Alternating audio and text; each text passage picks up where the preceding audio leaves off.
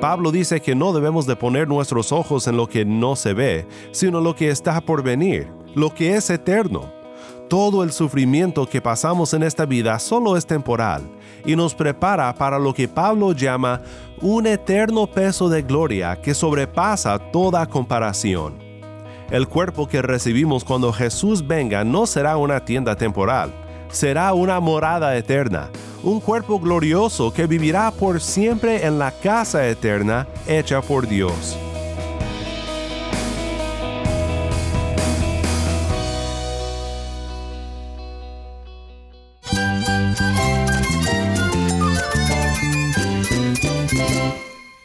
Cristo es todo para mí. Mi Salvador, mi amigo, mi guía. Cristo es mi verdad. Es nuestra guía, nuestro faro. Cristo es el Señor y Salvador. Nuestro protector, nuestro amparo, nuestra fortaleza. Es Jesús, el único que te lleva a Dios, el único camino, la verdad y la vida. No hay más ningún camino, es Jesús.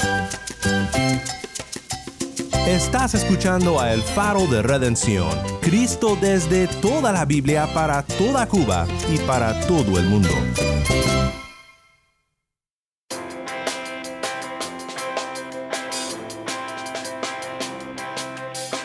Hola, soy el pastor Daniel Warren. Gracias por acompañarme aquí en El Faro.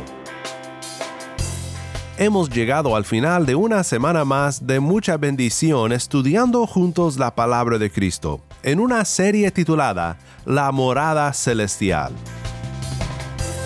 Toda esta semana hemos pensado en nuestra morada celestial, pero hoy quiero pensar un poco en nuestra morada temporal y considerar juntos cómo el envejecer no es para temerse cuando uno conoce a Cristo. Cada día que pasa es un paso más cerca a la morada eterna del creyente, todos los que hemos puesto nuestra fe en nuestro Señor Jesús. Cada día que pasa, aunque por fuera parece que nos arrugamos cada vez más, que cada vez se nos notan más las canas, o en mi caso, menos y menos pelo, dentro de nosotros el Espíritu Santo está obrando. No se nota cuando nos miramos en el espejo, pero Dios está haciendo una gran obra de renovación en nuestras almas, y esta renovación nos prepara para la gloria que nos espera.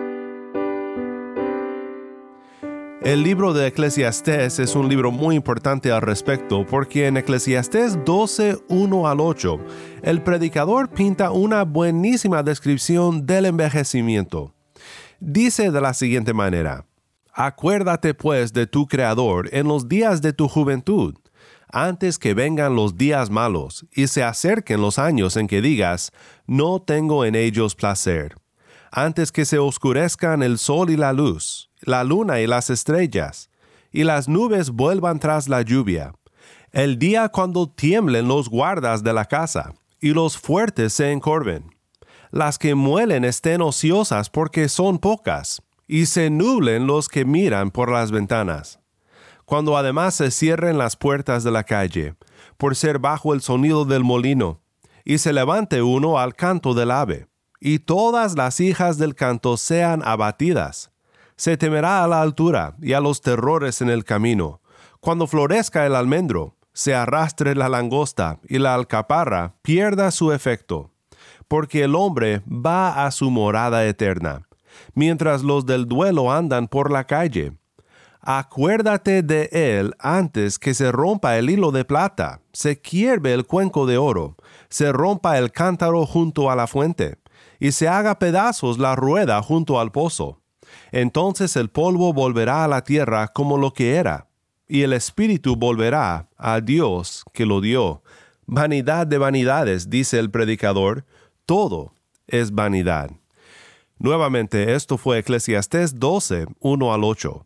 Acuérdate de tu Creador, nos dice el predicador. Ahora, sin entrar en detalle y hablar de lo que cada metáfora significa aquí, basta con decir que esta es una descripción de la corrupción de nuestro cuerpo humano, que como hoja del campo se marchita. Algo por lo cual estoy muy agradecido es que la Biblia contiene pasajes duros y honestos como este. En esta época las personas intentan evadir hablar de la muerte lo más posible. Mejor decimos cosas como falleció o ya no está con nosotros. Pero usando estas descripciones poéticas, el predicador de Eclesiastés habla con bastante franqueza sobre lo que sucede al pasar los años. Simplemente, por más que lo intentemos, no podemos escaparnos de la realidad de la muerte. Pero hay esperanza en Cristo Jesús, esperanza que nos hace poder hablar con valentía sobre el final, sobre la muerte. Esta descripción no toma en cuenta lo que pasa cuando el joven sí se acuerda de su Creador y toma por fe el remedio que el Creador ha puesto para su pobre condición, el Hijo de Dios, que sufrió la muerte para que la vejez no sea el final de nuestra historia. Quiero que escuchemos ahora un gran pasaje en la segunda carta de Pablo a los Corintios, en los capítulos 4 y 5, y luego pensaremos juntos en algunas grandes verdades que aprendemos de ello. Escuchemos juntos ahora mientras Tai lee. Por tanto, puesto que tenemos este ministerio, según hemos recibido misericordia, no desfallecemos. Más bien hemos renunciado a lo oculto y vergonzoso, no andando con astucia, ni adulterando la palabra de Dios, sino que, mediante la manifestación de la verdad, nos recomendamos a la conciencia de todo hombre en la presencia de Dios. Y si todavía nuestro Evangelio está velado, para los que se pierden está velado, en los cuales el Dios de este mundo ha cegado el entendimiento de los incrédulos, para que no vean el resplandor del Evangelio de la gloria de Cristo, que es la imagen de Dios. Porque no nos predicamos a nosotros mismos, sino a Cristo Jesús como Señor y a nosotros como siervos de ustedes por amor de Jesús. Pues Dios, que dijo, de las tinieblas resplandecerá la luz, es el que ha resplandecido en nuestros corazones, para iluminación del conocimiento de la gloria de Dios en el rostro de Cristo. Pero tenemos este tesoro en vasos de barro, para que la extraordinaria grandeza del poder sea de Dios y no de nosotros.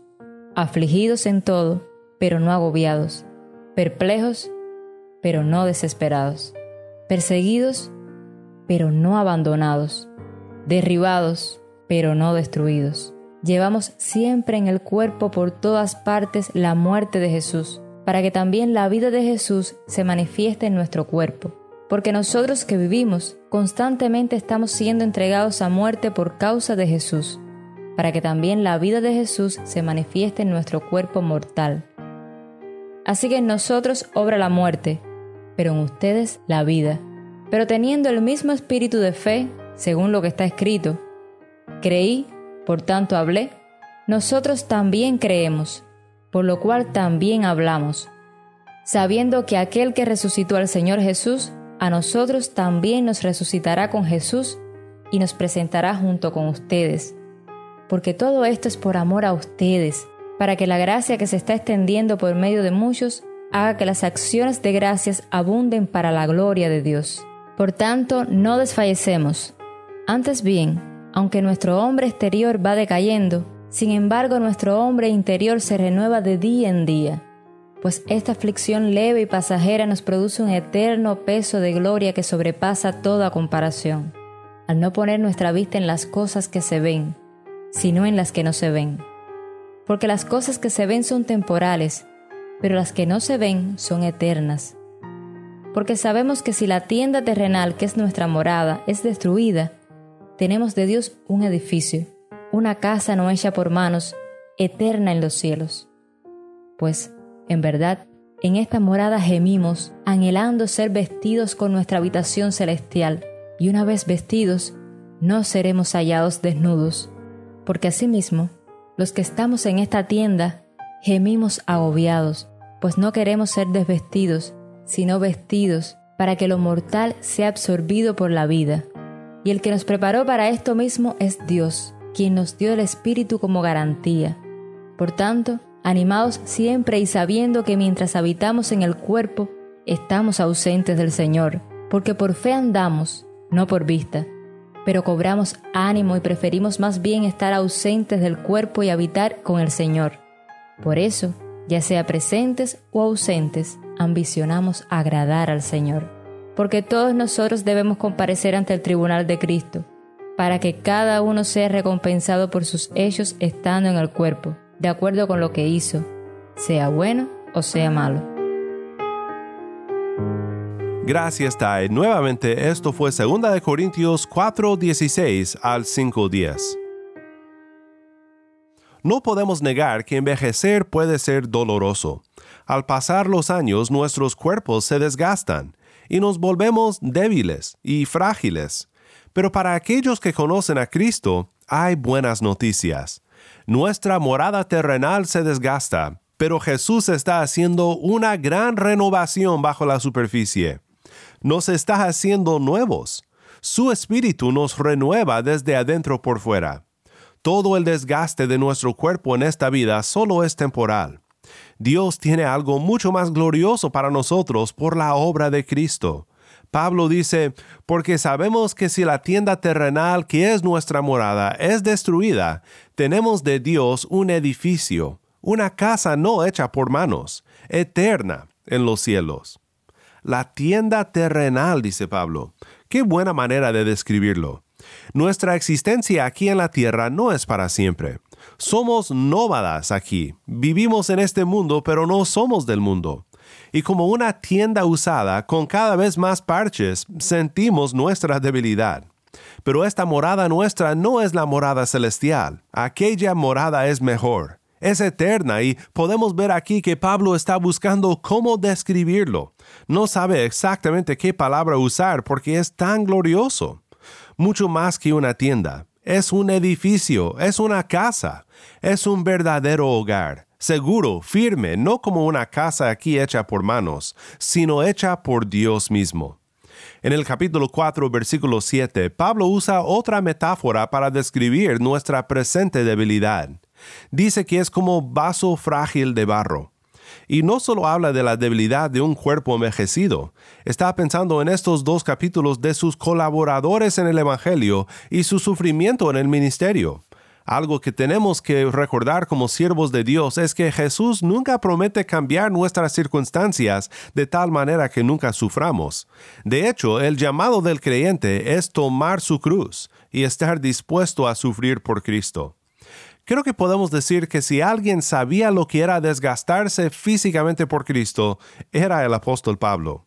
Escribe en el capítulo 11, Cinco veces he recibido de los judíos treinta y nueve azotes. Tres veces he sido golpeado con varas. Una vez fui apedreado. Tres veces naufragué y he pasado una noche y un día en lo profundo con frecuencia en viajes, en peligros de ríos, peligros de salteadores, peligros de mis compatriotas, peligros de los gentiles, peligros en la ciudad, peligros en el desierto, peligros en el mar, peligros entre falsos hermanos, en trabajos y fatigas, en muchas noches de desvelo, en hambre y sed, con frecuencia sin comida, en frío y desnudez. Golpeado, apedreado y naufragado, hambriento y sediento, frío y desnudo? Pablo pasó por tanto físicamente que es difícil de imaginar. Pero Pablo sufrió todo esto por una tremenda razón. Regresando a nuestro capítulo 2 Corintios 4, leemos lo siguiente en el versículo 15. Porque todo esto es por amor a ustedes, para que la gracia que está extendiendo por medio de muchos haga que las acciones de gracias abunden para la gloria de Dios o como otra versión lo dice, más y más gracia, más y más personas, más y más gracias. Así que hay esperanza para nosotros cuando vienen los días malos, cuando las que muelen estén ociosas porque son pocas y se nublen los que miran por las ventanas. ¿Hay acaso esperanza para nosotros en esta morada temporal? Sí lo hay. Pablo dice, por tanto, no desfallecemos. Y te diré por qué es porque aquella gracia que está alcanzando a más y más personas, incluyéndote a ti y a mí, está cambiándonos por dentro y por fuera. Día tras día somos renovados en el hombre interior. Pablo dice que no debemos de poner nuestros ojos en lo que no se ve, sino lo que está por venir, lo que es eterno. Todo el sufrimiento que pasamos en esta vida solo es temporal y nos prepara para lo que Pablo llama un eterno peso de gloria que sobrepasa toda comparación. El cuerpo que recibimos cuando Jesús venga no será una tienda temporal, será una morada eterna, un cuerpo glorioso que vivirá por siempre en la casa eterna hecha por Dios. quiero que pienses en algo conmigo. Y es esto. ¿Cómo será cuando seamos hechos nuevos por fuera y por dentro? Pues el apóstol Juan nos dice en 1 de Juan 3:2, Amados, ahora somos hijos de Dios y aún no se ha manifestado lo que habremos de ser, pero sabemos que cuando Cristo se manifieste, seremos semejantes a Él, porque lo veremos como Él es. La respuesta es que no sabemos exactamente cómo seremos, pero sí sabemos lo siguiente, seremos como Jesús. Esta es una promesa increíble. Y Juan dice que debe de conmovernos a la acción. Primera de Juan 3:3, el siguiente versículo dice, y todo el que tiene esta esperanza puesta en él se purifica, así como él es puro. Pablo nos recuerda de dos cosas muy importantes en nuestro texto. Una es que cuando morimos estamos presentes con el Señor. No sabemos exactamente cómo será esto, lo que los eruditos llaman el estado intermedio, pero es de gran ánimo saber que cuando cerremos nuestros ojos al morir, los abriremos y veremos a nuestro Jesús. Pero hay algo más. Pablo dice, porque todos nosotros debemos comparecer ante el tribunal de Cristo, para que cada uno sea recompensado por sus hechos estando en el cuerpo, de acuerdo con lo que hizo, sea bueno o sea malo. Déjame preguntarte, ¿estás listo para presentarte delante del tribunal de Cristo? Solo hay dos tipos de personas que serán juzgadas en aquel día.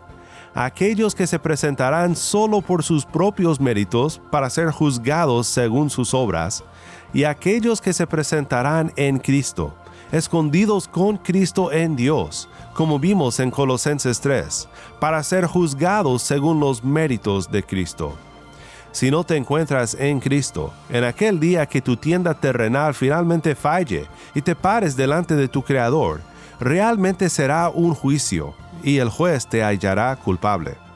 Pero si estás en Cristo, por fe en Él, arrepentido y aferrado a tu Salvador a pesar de tus fallas, no será tanto un juicio como una vindicación de lo que eres, un hijo de Dios. Pablo dice que tenemos una garantía de que seremos hallados justos en Cristo. El Espíritu que Dios nos ha dado, el Espíritu que cada día más nos está renovando y cambiando para ser más y más como nuestro Jesús. Pues no sé tú, pero todo esto es de gran ánimo para mí cuando miro hacia el futuro y pienso en cómo al pasar los años se desgastará más y más esta tienda terrenal. Ahora que seguimos en esta tierra, caminemos entonces como aquellos que han sido redimidos por la sangre de Cristo y están siendo preparados por su gracia para aquel incomparable peso de gloria.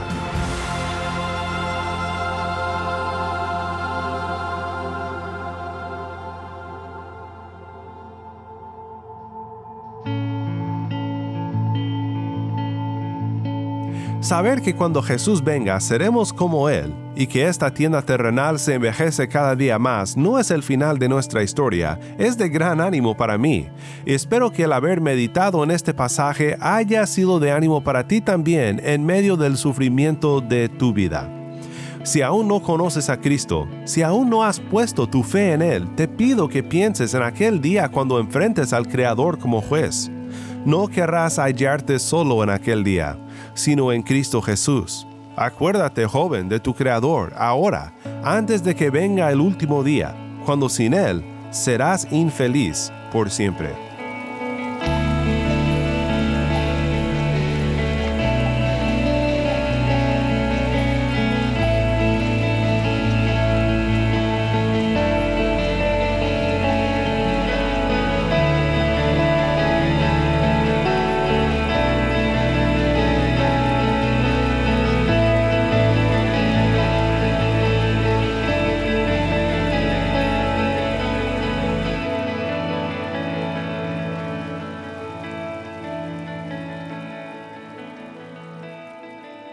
Oremos juntos para terminar.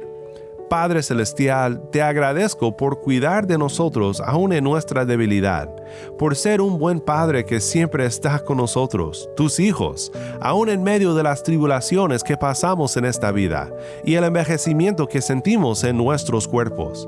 Sabemos que lo que pasamos ahora es incomparable con el peso de gloria que nos espera. Ayúdanos a ser pacientes y a caminar en la pureza que es digna de personas que están siendo renovadas por el Espíritu. En el nombre de Cristo nuestro Redentor oramos. Amén.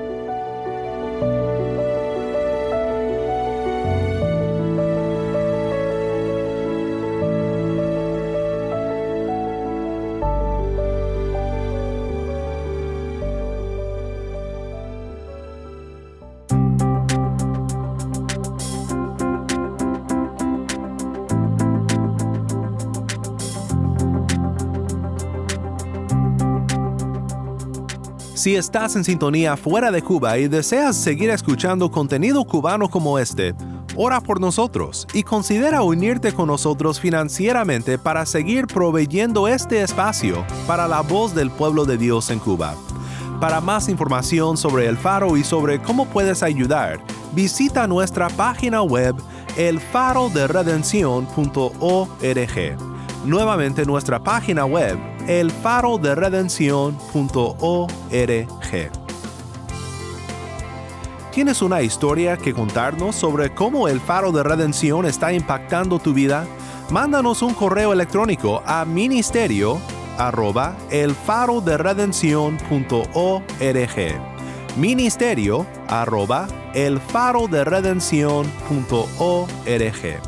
O si te es más fácil, puedes enviarnos un mensaje en WhatsApp nuestro número es 1-786-373-4880. Nuevamente nuestro número de WhatsApp 1-786-373-4880. Y no olvides buscar el perfil del Faro de Redención en Facebook, Instagram y Twitter, donde encontrarás diariamente más recursos para animarte en tu fe.